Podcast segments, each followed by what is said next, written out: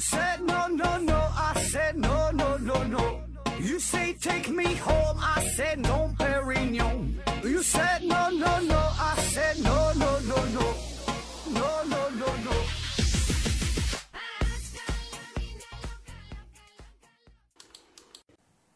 拼命探索，不计后果。欢迎您收听《思考盒子》，本节目由喜马拉雅平台独家播出。呃，这期节目是一个重新录制的节目啊，所以呢，咱这期没有广告啊，也没有抽奖活动。呃，我估计很多朋友已经听过了这期节目，一看这个题目应该能猜得出来哈。呃，然后被下架了，所以呢，如果您听过的话，就没有必要再浪费时间了。呃，你直接略过就行。这个就相当于一个被阉割版的呃俄国妖声拉斯普京啊，所以呢，就删除了所有你最想听、最爱听的那些东西。呃，其实本来，呃，这个节目刚开始发布的时候啊，我最担心的是因为“普京”这两个字儿被下架啊，对吧？毕竟呢，这和外国领导人这个名字翻译过来它是一样的。但是万万没想到啊，最后呢，还是输给了男人的下半身啊，因因为那事儿下架了。所以这个男人之所以犯错误啊，最主要的两个原因，一个呢就是政治哈，一个呢就是因为那个事儿。你看我还是没躲过去啊。那其实我也知道哈，在之前的那个节目当中。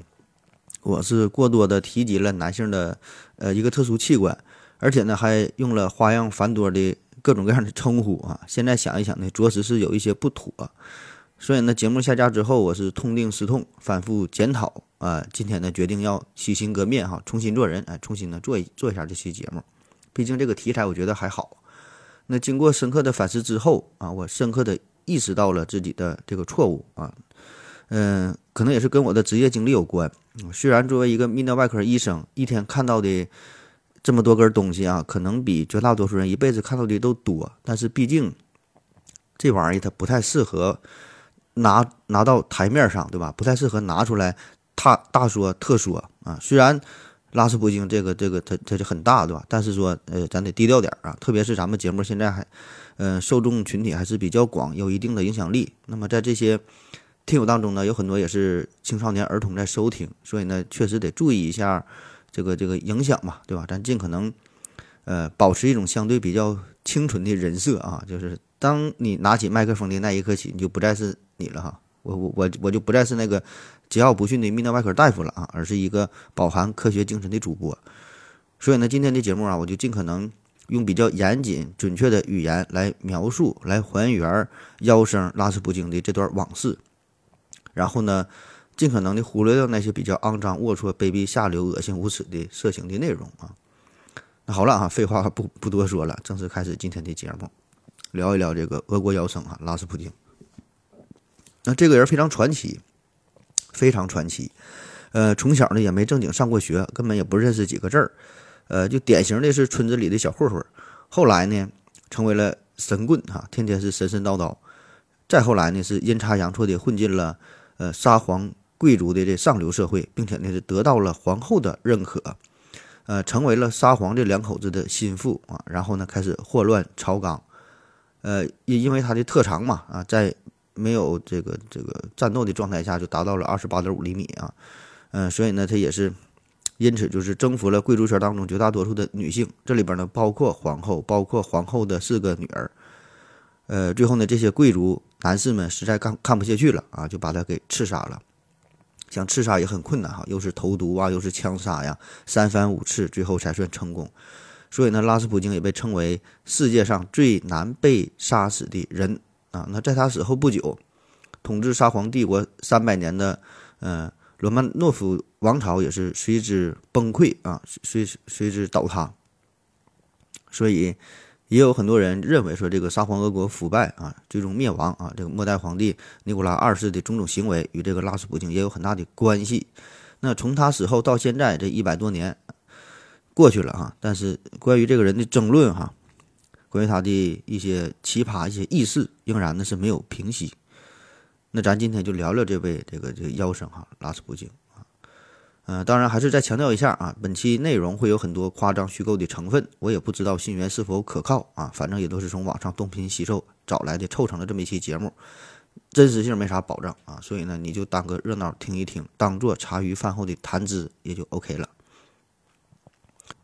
拉斯普京呢，原名叫做格里高里·叶菲莫维奇·诺维赫，一八六九年一月十号出生于俄罗斯呃萨拉托夫省的一个农民家庭。因为他爸是喜欢赌博，欠下了不少钱，然后就搬家跑路了，搬到了西伯利亚地区托尔波斯克省博克罗夫斯克耶村啊，也就是现在的秋明省这个地方。那他名字当中的诺维赫，就俄语当中诺维赫，这他这个这个这后起的这三个字哈，意思呢就是全新的人啊，就后搬到这地方嘛。啊，当然这些信息也没有啥用啊，只是想说明咱们做节目这个态度啊，还是比较严谨认真啊，起码是查了很多资料啊，虽然。都是从百度上查的啊，咱咱也不会上谷歌啊，也是上不了什么维基百科之类的。但证明咱态度还是挺端正啊。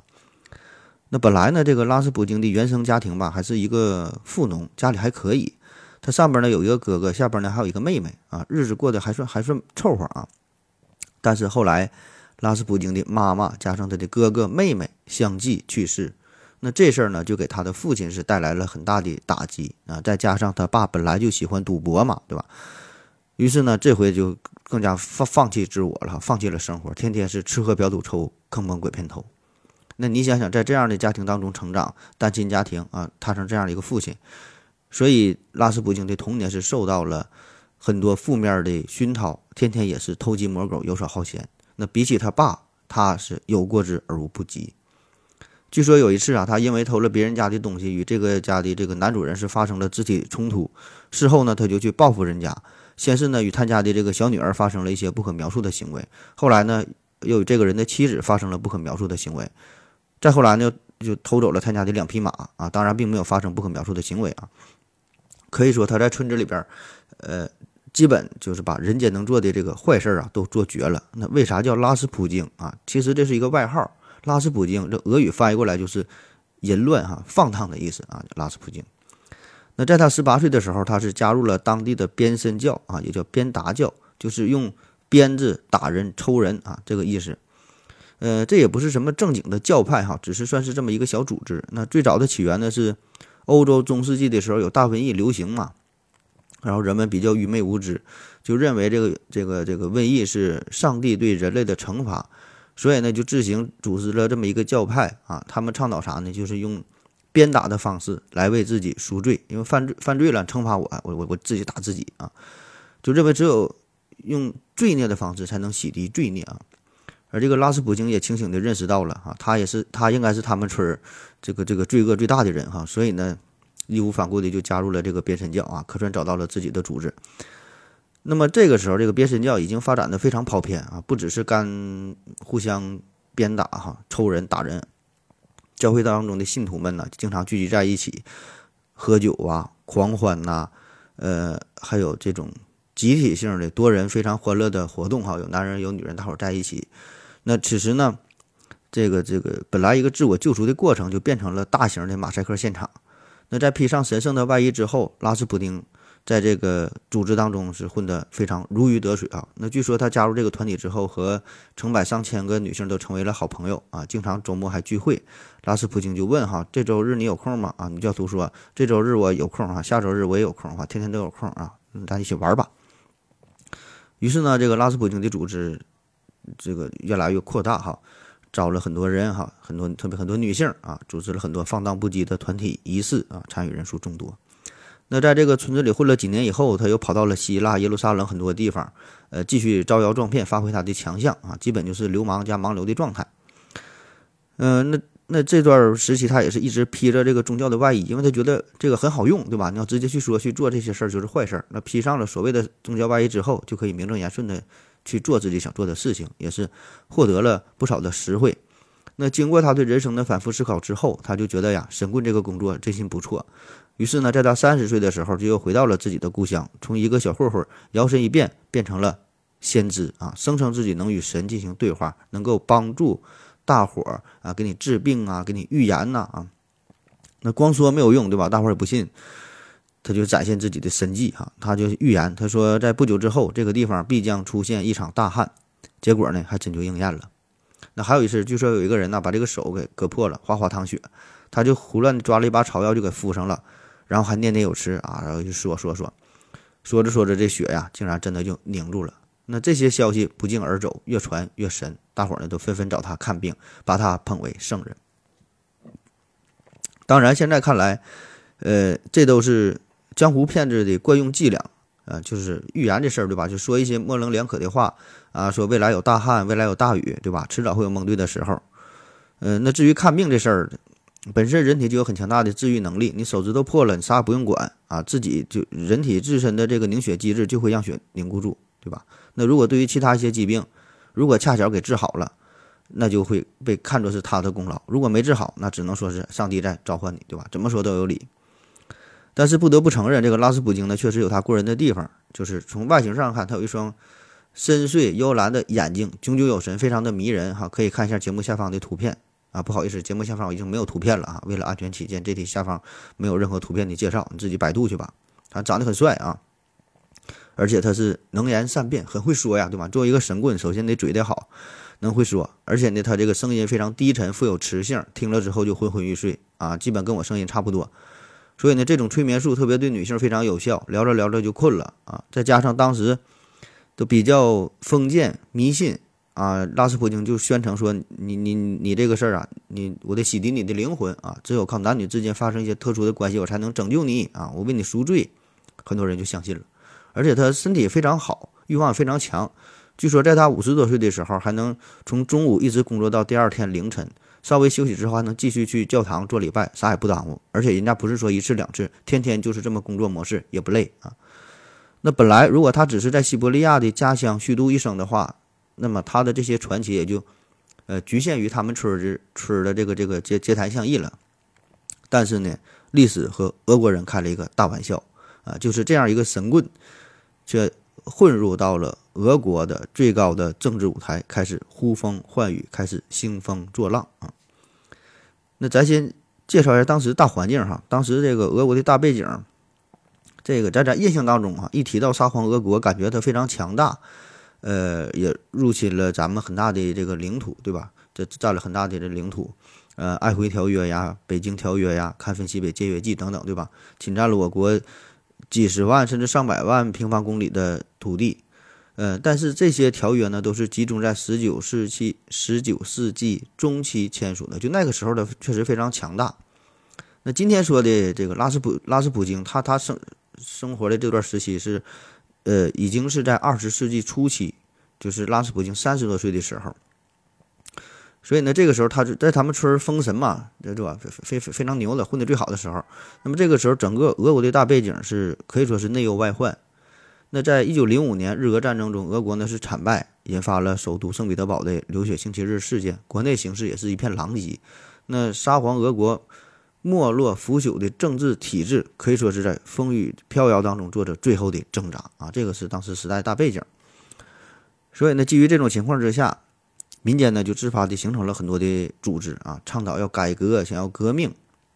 那话说有一个叫俄罗斯人民同盟，也叫黑色百人团这么一个宗教异端组织啊。其实这个本身来说吧，它不是说想要彻底的革命，它算一个保皇派啊，他是站在皇帝这一边儿。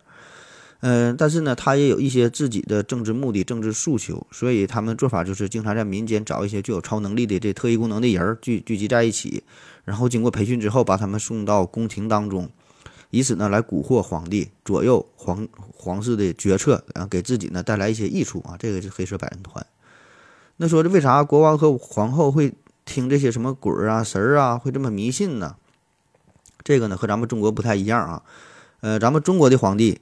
他呢，既是人间最高的权力者，同时呢，也是神的代言人，哈，叫真命天子嘛。但是俄国的皇帝呢，他有绝对的人间的呃政治权利，有这个统治力，但是呢，并没有神权，就是世俗的政权和神权是分开的。所以那个国王和王后本身他也很迷信，呃，特别是在这种内忧外患的大环境之下，作为这个沙皇，他最想抓住的就是来自于神权的盟友，就想找一个神人可以。可以和他可以与神对话啊，来辅佐自己巩固自己江山的稳定嘛，啊，所以这个当时俄国的皇室啊，就跟那个《封神榜》差不多哈，里边什么妲己呀、飞种啊、游魂之类的，就是有一些民间大神啊，会播会变魔术的呀、会预言的，都送到了宫中啊，搞得这皇帝也是稀里糊涂的。那在国王和皇后的影响之下，你想想，对吧？你上边都这样，所以呢，当时沙皇的贵族们也是纷纷效仿，对这个神秘学很感兴趣，几乎到了痴迷的程度。那在这种情况之下，拉斯普京就被选中了哈，被选中了啊。那他是如何走上仕途的？那在这之前呢，他还有一个非常高光的时刻，就是给这个尼古拉二世的叔叔家的一条狗给治好了病啊，所以呢是名声大噪，在贵族圈里边呢就混出名了。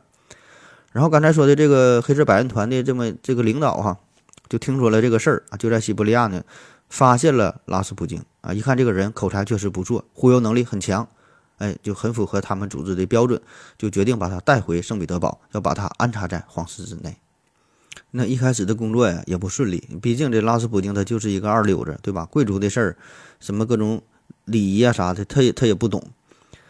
那么，这位黑色百人团的领导就一心想捧他嘛？那怎么办？就先从女人下手啊！找到了宫廷里的这些贵妇们。那拉斯普京对付女人确实很有一套，很快呢就搞定了这些贵妇，成为了贵妇当中的广大妇女之友。那被他俘获的不仅有伯爵夫人，还有皇室成员，各种已婚的、未婚的、离婚的都没逃过他的手掌心儿。最重要的呢是，他搞定了一个贵妇啊，叫做维鲁波娃。她呢是当时皇后的好闺蜜啊，出身是贵族世家。那这个维鲁波娃很快就成为了拉斯普京的情妇，二人呢保持着非常坚定的满足彼此基本生理需要的伙伴关系啊！你看咱这个措施哈，又严谨又不色情。那在维鲁波娃的引荐之下，拉斯普京开始接触到皇后，然后这个维鲁波娃就拼命渲染拉斯普京的各种超能力和他的神奇故事。很快，皇后也被拉斯普京吸引了啊！二人呢也是结成了最坚实的战略伙伴，满足对方最原始的欲望。那日子久了之后，仅作为。皇后的面首，显然拉斯普京是无法满足的。那作为皇后来说，她作为一个生物学上的人类，他这个原始欲望也是非常的强烈。拉斯普京的男性第一性征器官也是没法完全控制他，于是拉斯普京就要实施他更为狂野的政治目的。我要跟正南去尿尿，你要不要一起去啊？我也要去。哎，风姐。我要跟正南、阿呆一起去尿尿，你要不要一起去啊？嗯，好了啊，喝了口水回来，咱们继续聊。那刚才说了啊，拉普拉斯入宫之后，开始呢征服这些贵妇人和皇后，然后呢，他想取得皇后更大的信任，于是就心生一计啊，雇佣了一些人，把这个皇后孩子的儿童房里这个吊灯锯了一个很大的豁口，然后就对这个皇后说。这几天呢，最好不要让你的孩子回到自己的房间里，呃，会有一些特殊的事情要发生啊，你注意点儿。那果然呢，没过几天，儿童房的这个吊灯就突然掉了下来。那幸好这个孩子是没回到自己的儿童房，所以这个皇后是佩服的五体投地哈，跪在地上一顿磕头啊，感谢拉普拉斯，感谢这个拉斯普京的这个救命之恩。那这个。沙皇呢就任命这个拉斯普京呢为神灯掌灯官人啊，我我查了半天也没查到这个官职具体是负责干啥的，但是我推测呀，估计呢这个可能有点类似于咱们说的，呃什么国师啊、太师啊，哎这这个意思，呃反正这个时候这个拉斯普京呢就可以随意的哈，不用禀报就能进入到皇宫的内外。那拉斯普京正式确立他的江湖地位呢，则是由于给太子治病啊。当时的国王呢是尼古拉二世，这个皇后呢是亚历山德拉·费奥多呃罗夫娜啊。这两口子结婚之后，分别在1895年、1897年、1899年、1901年生出来四位公主。那你一看这个时间哈，这是一个等差数列啊。那作为皇室来说，最希望的当然是能有一个儿子，对吧？然后能继承皇位嘛。那终于是在1904年。小王子阿克呃阿列克谢啊诞生了。那我觉得啊，这个最主要的原因哈，就是因为他打破了这个等差数列的规律哈。那如果是一九零三年出生，那这个阿列克谢呀，估计还得是个是是个女孩啊。好在是错过了这个这个时间嘛，就是一一一九零四年出生的。那面对这个小王子，国王和王后自然是疼爱有加。但是有一个问题，这个小王子。阿列克谢呢，他有这个先天性的遗传病，哈，就是血友病。这个呢，其实还是从这个维多利亚女王那里传来的。当时欧洲很多的贵族男性啊，都有这种病。呃，这是一种半 X 的半 X 的性染色体隐性遗传病。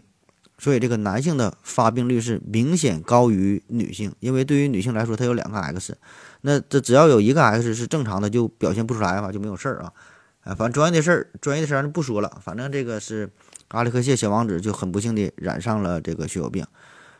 那最主要的表现哈，自然呢就是特别爱出血呗，呃，流血不止。那在他刚满月的时候，这个肚脐眼儿啊就突然哗哗的出血。那这个病别说是一百年前，你就是放在现在来看，也是很难治疗，根本呢也是没法根治嘛。搞不好呢就得夭折啊。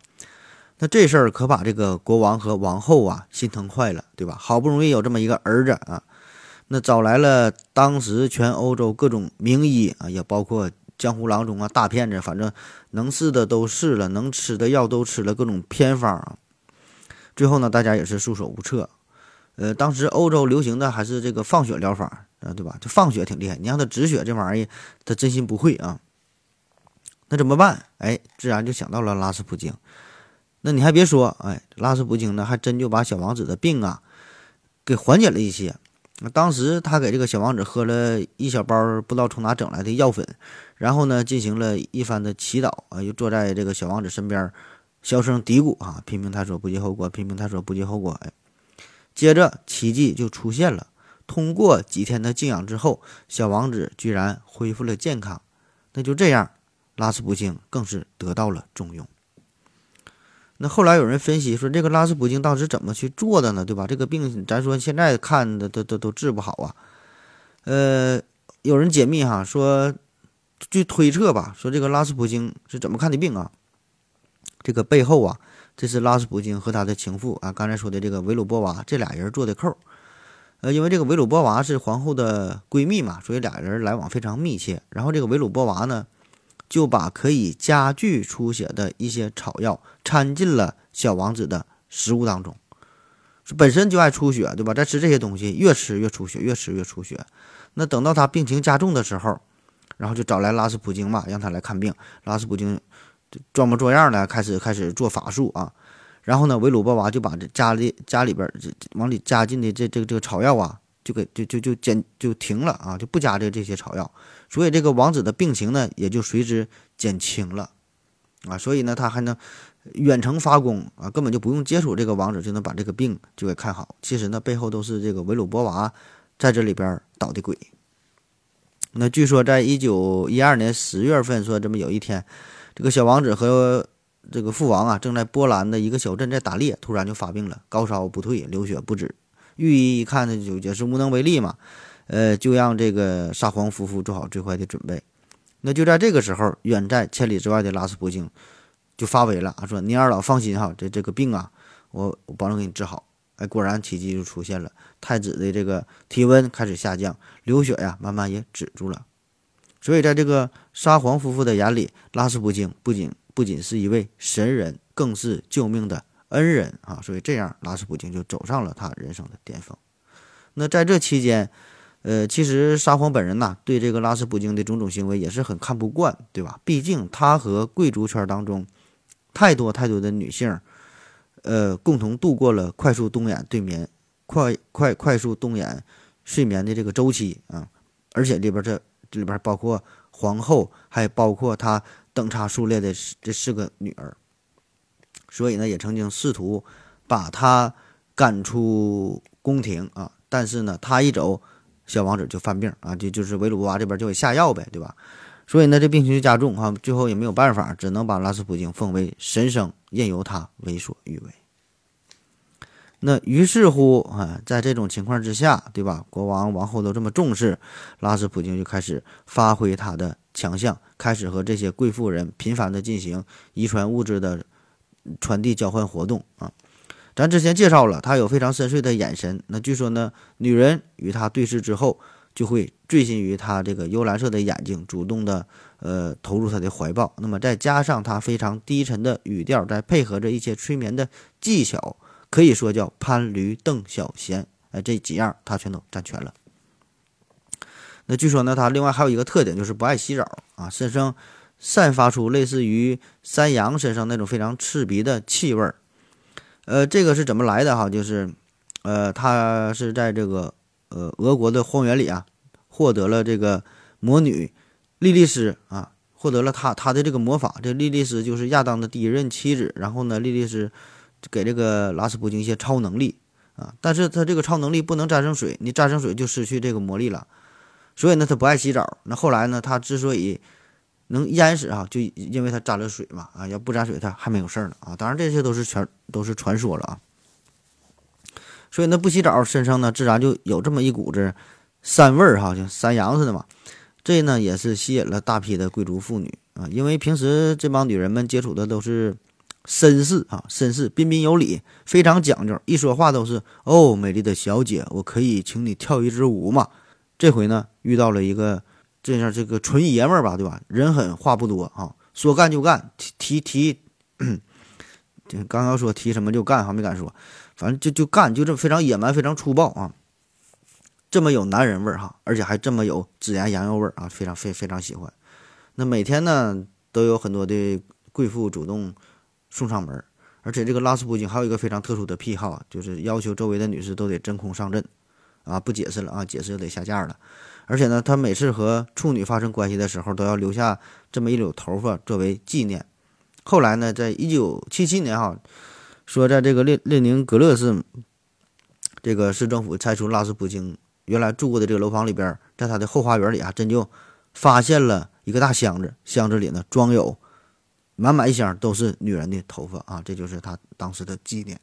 而且这拉斯普京从来都不挑食，什么样的女人都行哈，上到各种贵妇人，下到街边从事特殊行业的女性啊，各种乞丐都行。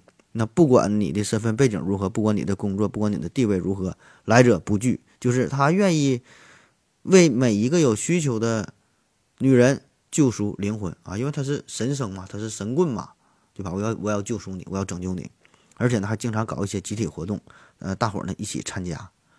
那拉斯普京无论是在社会上还是在宫廷内部，那长此以往这么下去，可以说是声名狼藉。但是没办法，后边有沙皇夫妇撑腰，对吧？大家只是看在眼里，然后气在心上啊，也是没有办法。然后皇后还说呢，圣人总是被人诽谤，人们恨他是因为我们爱他。那么就这样，然后又过了几年。那你总这么下去，常在河边走，当然是有湿鞋的时候。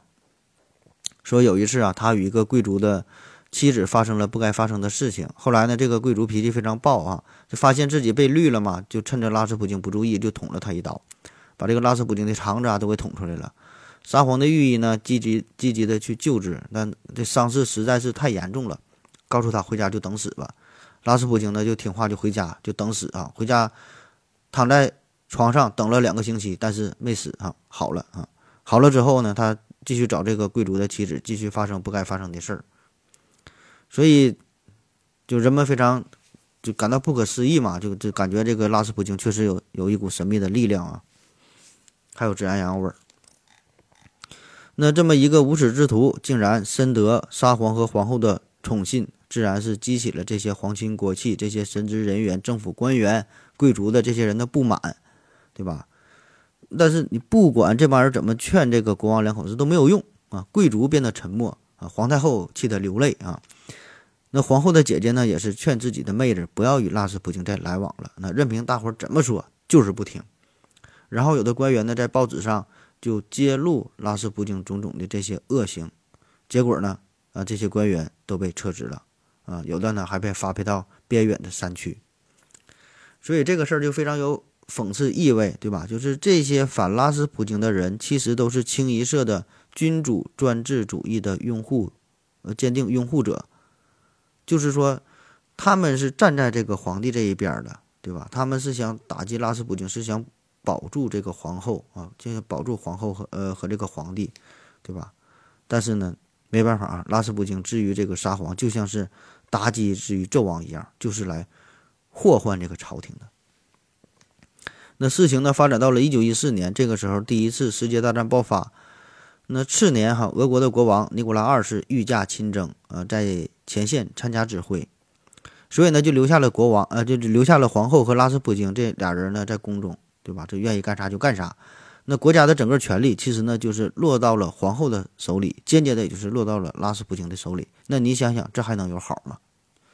那在一九一四年到一九一六年短短的两年时间里，俄国的大臣会议主席换了四个，内务大臣换了六个，陆军大臣换了四个，外交大臣换了三个，呃，司法大臣换了四个。可以说，整个国家这个高官呢，就像走马灯一样换来换去，非常的随意。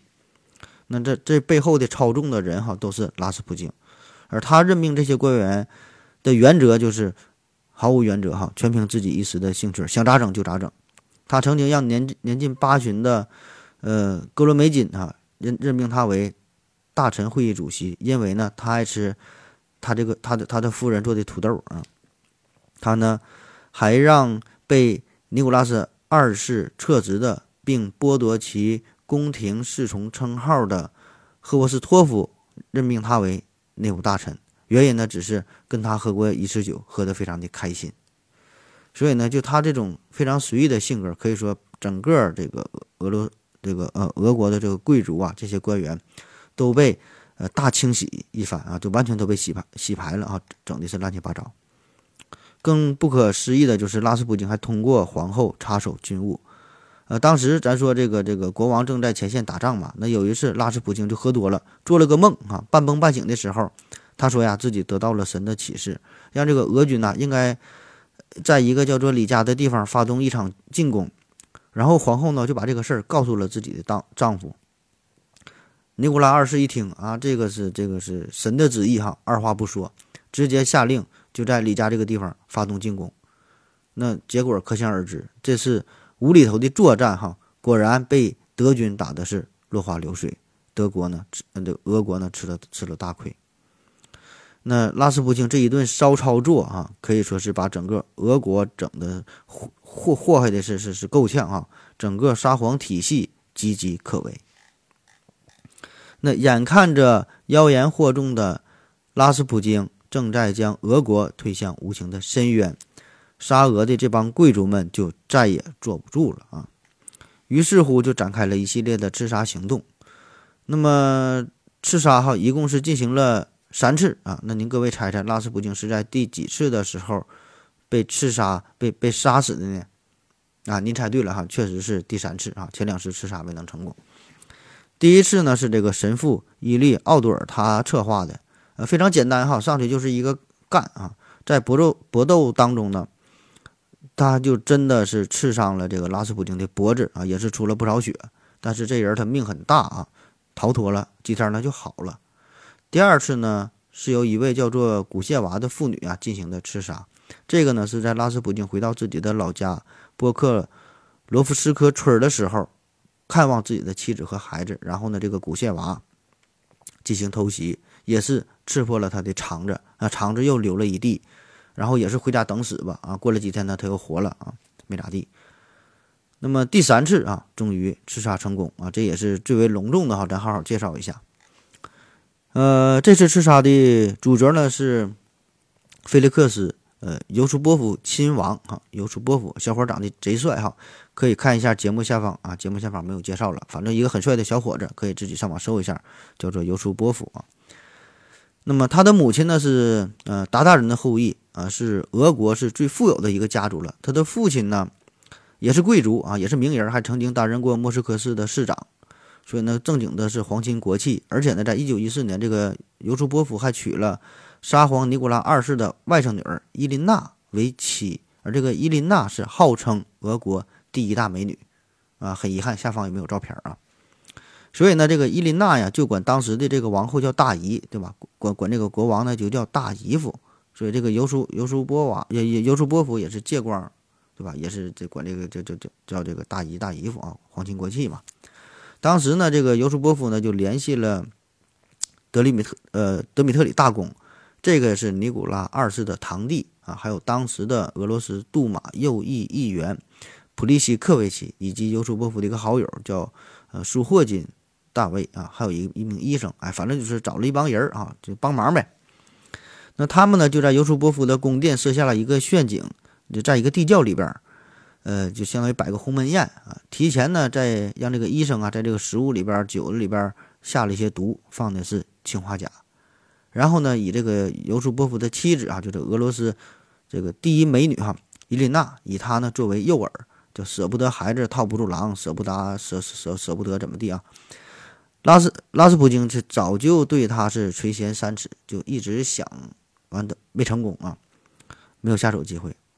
嗯、当然还有另外一个野史啊，说这个尤舒波夫是同性恋啊，呃，拉斯普京呢是男女通吃，所以呢，尤舒波夫呢是以自己为诱饵，哎，反正不管是谁，不管是以谁为诱饵吧，就把这个拉斯普京引诱到了自己的这个官府当中啊，摆了这么一场鸿门宴。那宴会上，拉斯普京是一共吃了八块还有青花甲的蛋糕，然后啥事没有。那氰化钾这玩意儿咱都听过对吧？当年这个图灵就是吃这个还有氰化钾这个苹果嘛对吧？吃一口就就就死了，沾一点儿那就完了，那毒性很大。但是这个拉斯普京这个抗药性是非常非常强啊，咱不说这抗药性很强，就是这个饭量那也是真行啊。你想想老毛子那个蛋糕，那可不是你从一般那个小糕糕点店买的什么泡芙那小蛋糕一口一个，就这个八块蛋糕，一般人吃完那也得撑死。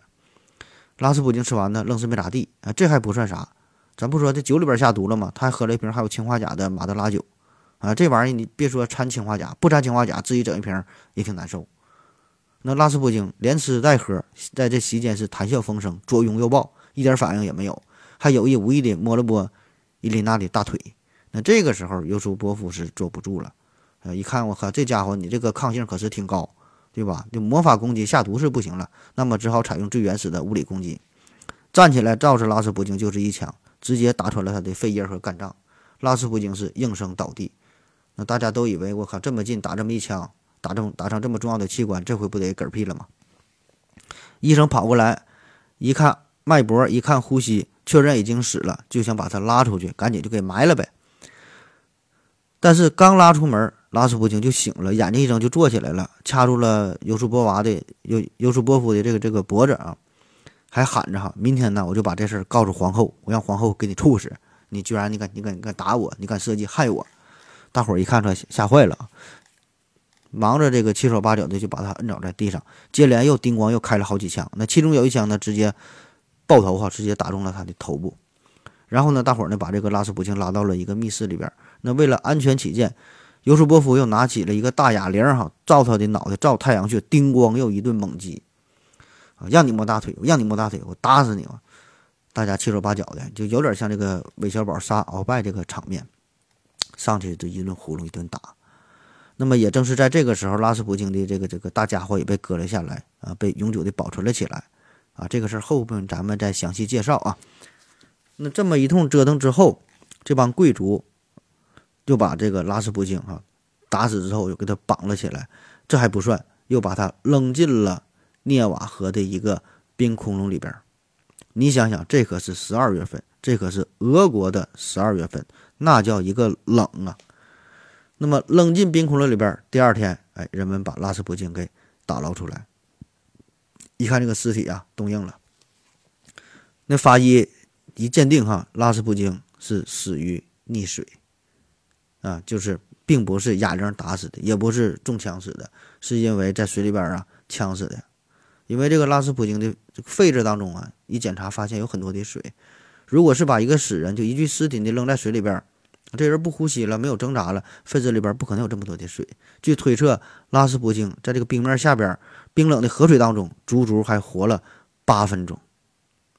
所以啊，如果当时没把拉斯普京扔在冰冷的河水当中，也许他还真就不能死啊，真就是不怕毒，不怕中枪啊，他这个魔力真就是只怕水。好了，咱休息一会儿。我要跟正南去尿尿，你要不要一起去啊？我也要去。呃，风心，我要跟正南、阿呆一起去尿尿，你要不要一起去啊？嗯，好了，尿壶尿回来，咱们继续聊。说这个拉斯普京啊，在被尤舒波夫亲王设计的这个局儿上啊，被干死了。那尼古拉二世夫妇得知了这个消息之后，自然是十分伤心。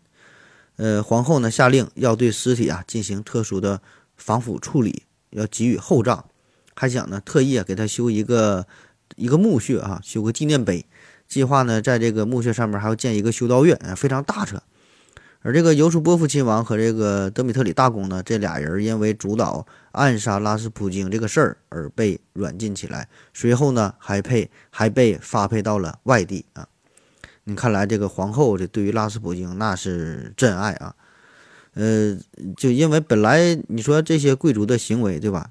咱作为局外人来看，这完全是为了皇室着想，是为了贵族好，对吧？是为了辅佐你这么两口子能让这个江山稳定下去啊。但是呢，人家就是不领情。但是这边这个拉斯普京的这个墓穴还没等正式开始动工修建，短短的几个月之后啊，俄国二月革命就爆发了。那就在尼古拉二世签署退位诏书的第二天，革命党人克伦斯基就派人呐，将死去的拉斯普京的尸骨挖了出来，将其挫骨扬灰，以彰显临时政府推翻沙俄的正义性。嗯，但是据记载啊，很奇怪的就是在焚烧拉斯普京尸体的时候啊，他还猛然一下就坐了起来。呃，据说这个士兵们用汽油足足烧了十个多小时，才把他这个尸体才给才给烧毁掉啊，然后。很多贵族的女性都去收集拉斯普京的骨灰啊，作为圣物哈，去去去去这个留个留个纪念嘛。再后来就是十月革命爆发了，那尼古拉二世夫妇以及他的五个孩子被革命军呢集体给枪毙了，呃，并且他们的尸体呢还被泼上了泼上了浓硫酸哈，然后呢深埋于呃黄土当中，而这个俄国的沙皇王朝呃也宣布正式灭亡。那拉斯普京临死之前最后一个预言说呀：“若是王族将我诛杀，呃，俄国哈将毁灭于两年之内啊！”这也是一语成谶。那么这些贵族的下场也是非常的悲惨。而这个尤苏波夫亲王和这个德米特里大公呢，这俩人因为发配边疆嘛，所以算是躲过了一劫，哎，幸存了下来。所以呢，这也算因祸得福。那在十月革命之后，这二位呢还受到了布尔什维克的拥戴，但是这两人也是非常的精明，看清了局势，就离开了俄国啊，就不敢再回来了啊，在外地是，在外国啊安安度晚年。那这个尤苏波夫亲王是一直活到了一九六七年，虽然拉斯普京曾经预言说杀死他的人呐一定也会马上死掉啊，但是呢这一次他并没有猜对啊，这尤苏波夫是很长寿。那刚才还留了一个大坑啊，说这个拉斯普京这么一个大家伙啊，这个二十八点五厘米长，嗯，进入战斗状态呢可以达到将近五十厘米啊。这个这个东西呢，现在是保存在俄罗斯圣圣彼得堡的一个性博物馆里边，大伙儿有兴趣啊，到俄罗斯可以去看一下啊。最开始呢，这个玩意是在是在法国被人收藏起来，后来呢是俄国人花了八千美金哈，才才才买了回来这么一个东西。那虽然这个长度和非洲象人中还没法比，对吧？但是这个长度也足够可以了啊！咱平时吹牛逼说自己有十八厘米如何如何，但是人家这个是二十八点五，而且是疲软状态。那现在的吉尼斯世界纪录说世界上最长的男人呢是美国人哈乔纳福尔肯，他保持的。他曾经在一个电视节目当中公开测量自己的长度哈，达到十三点五英寸，就是三十四厘米。那拉斯普京这个二十八点五也足能排排上号了哈，榜上有名。当然，现在有很多的怀疑啊，说这个博物馆当中保存的那那个保存的那个家伙是假的，并不是拉斯普京的。这事儿啊，呃，也是真假难辨，对吧？确实很值得让人去质疑啊。但是无论如何吧，拉斯普京的他这个影响啊，就对整个俄罗斯的文化的影响力，确实非常的深远。那直到现在，有很多的香烟呐、啤酒啊，包括一些歌曲啊，呃，都是都深受拉斯普京的影响啊。就是很多商品这个商标都是用拉斯普京来注册的啊。那今天的故事啊，基本到这也就算完事儿了啊。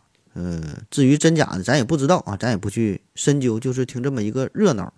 就是拉斯普京这个人儿确实是存在啊，但是上面这些故事，我估计十有八九它都是假的啊。这其中。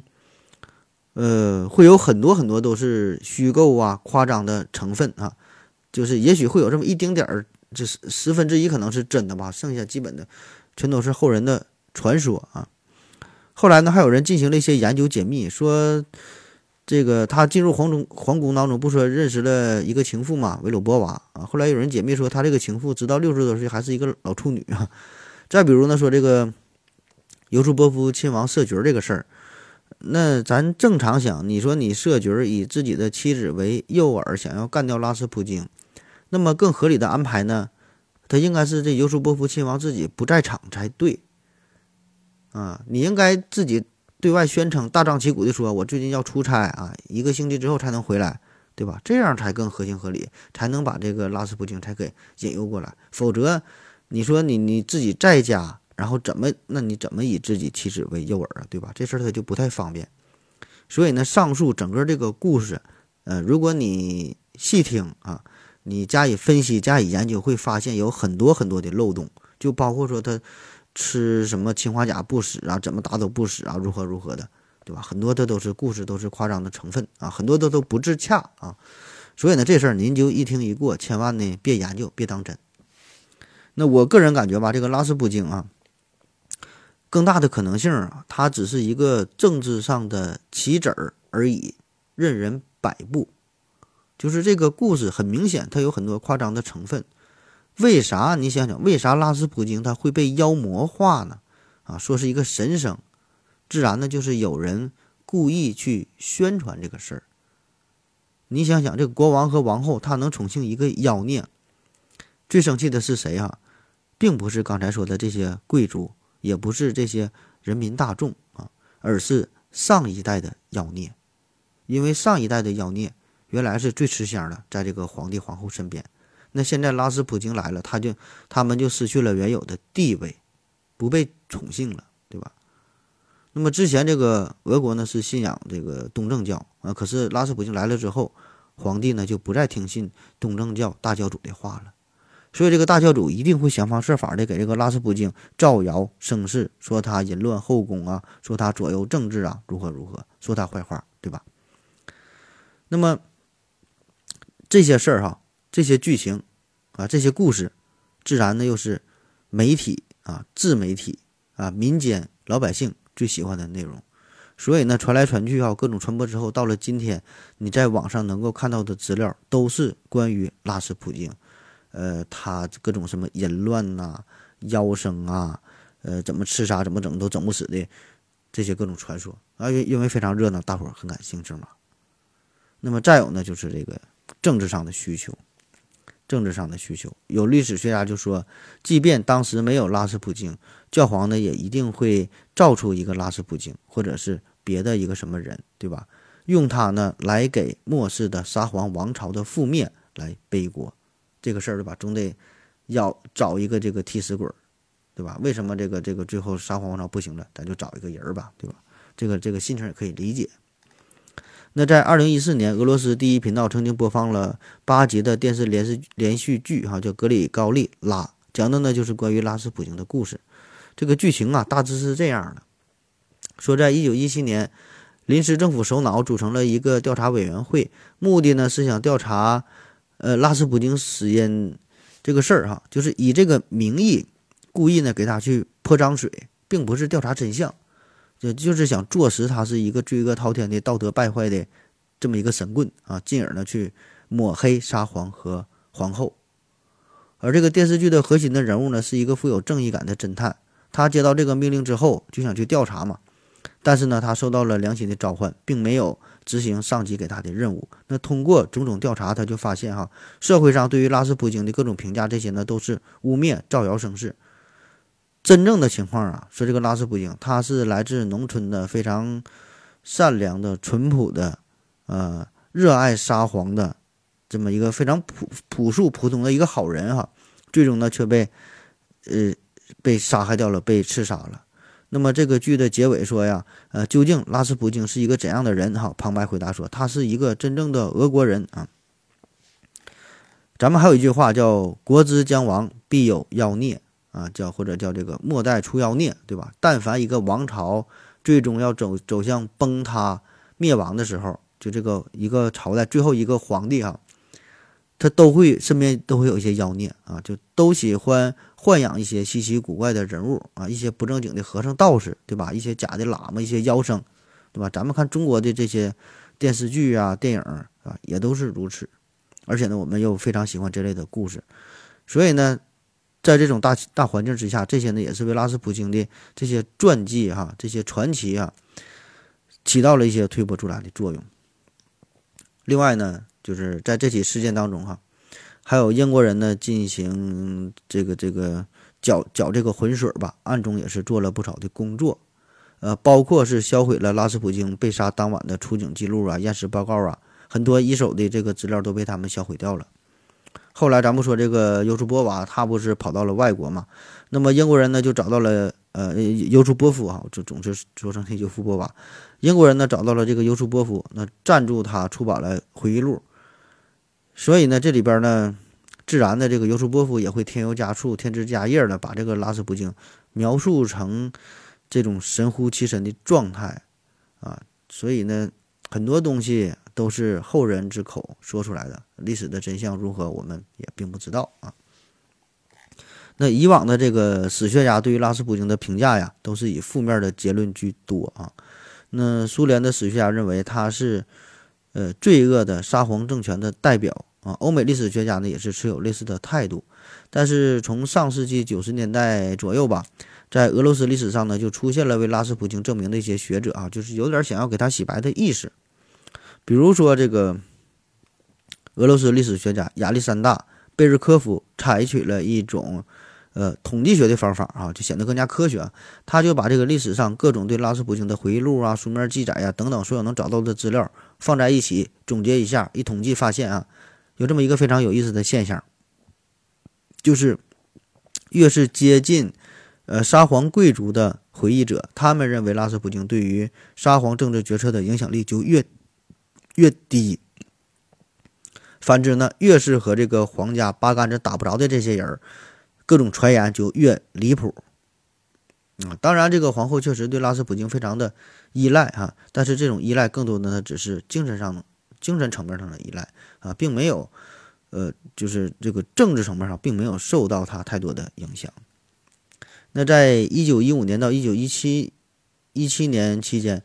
尼古拉二世在这个前线指挥军队的时候，然后有人统计了这个皇后和拉斯普京二人之间这这这个信件哈，这些书信的来往。那么其其中呢，尼古拉二世有有八次哈提及拉斯普京，而这个皇后呢提及二百五十八次，啊提提及次数非常多。但是呢，这里边呢关于这个政治问题呢，呃却很少，更多的呢是类似于哈一种一种暧昧的情感之间的交流哈。是今天今天。天气不错哈，我我我我我心情很好啊，就就就类似于这种事儿。所以呢，这个历史学家贝尔科夫的就说，所谓的呃拉斯普京操纵皇后啊，这个皇后呃又又摆布沙皇啊，这这这个事儿哈，这是纯属无稽之谈。好了哈，这个今天节目哈非常仓促的就说了这么多，很多内容呢没法发挥哈，说不出来啊。最后呢，给大伙儿推荐一些影视作品呢，你有兴趣可以自己再看一下。那除了刚才说的这个俄罗斯的这个八集的电视连续剧哈，还有一些电影，比如说一九八一年，呃，前苏联拍的一个电影就叫《魔生》啊，就叫《魔生》啊，讲的呢就是拉斯普京的事儿啊。但是这个片子还没上映就遭到了封杀，在很多年之后呢才被解封。那一播出之后也是引起了强烈的反响啊，据说呢还。在这个威尼斯电影节上获了不少奖啊，不知道能不能找到这个资料。还有一个呢，是一九三二年有一部电影叫《拉斯普丁和皇后》啊，导演呢是理查德·波列斯拉夫斯基啊，斯拉夫斯基。还有一个美国的电影叫做《魔力无边》，导演呢是乌利艾德啊，讲的呢都是跟拉斯普京有关的这些事儿吧。还有一个纪录片是二零一三年俄罗斯出的一个。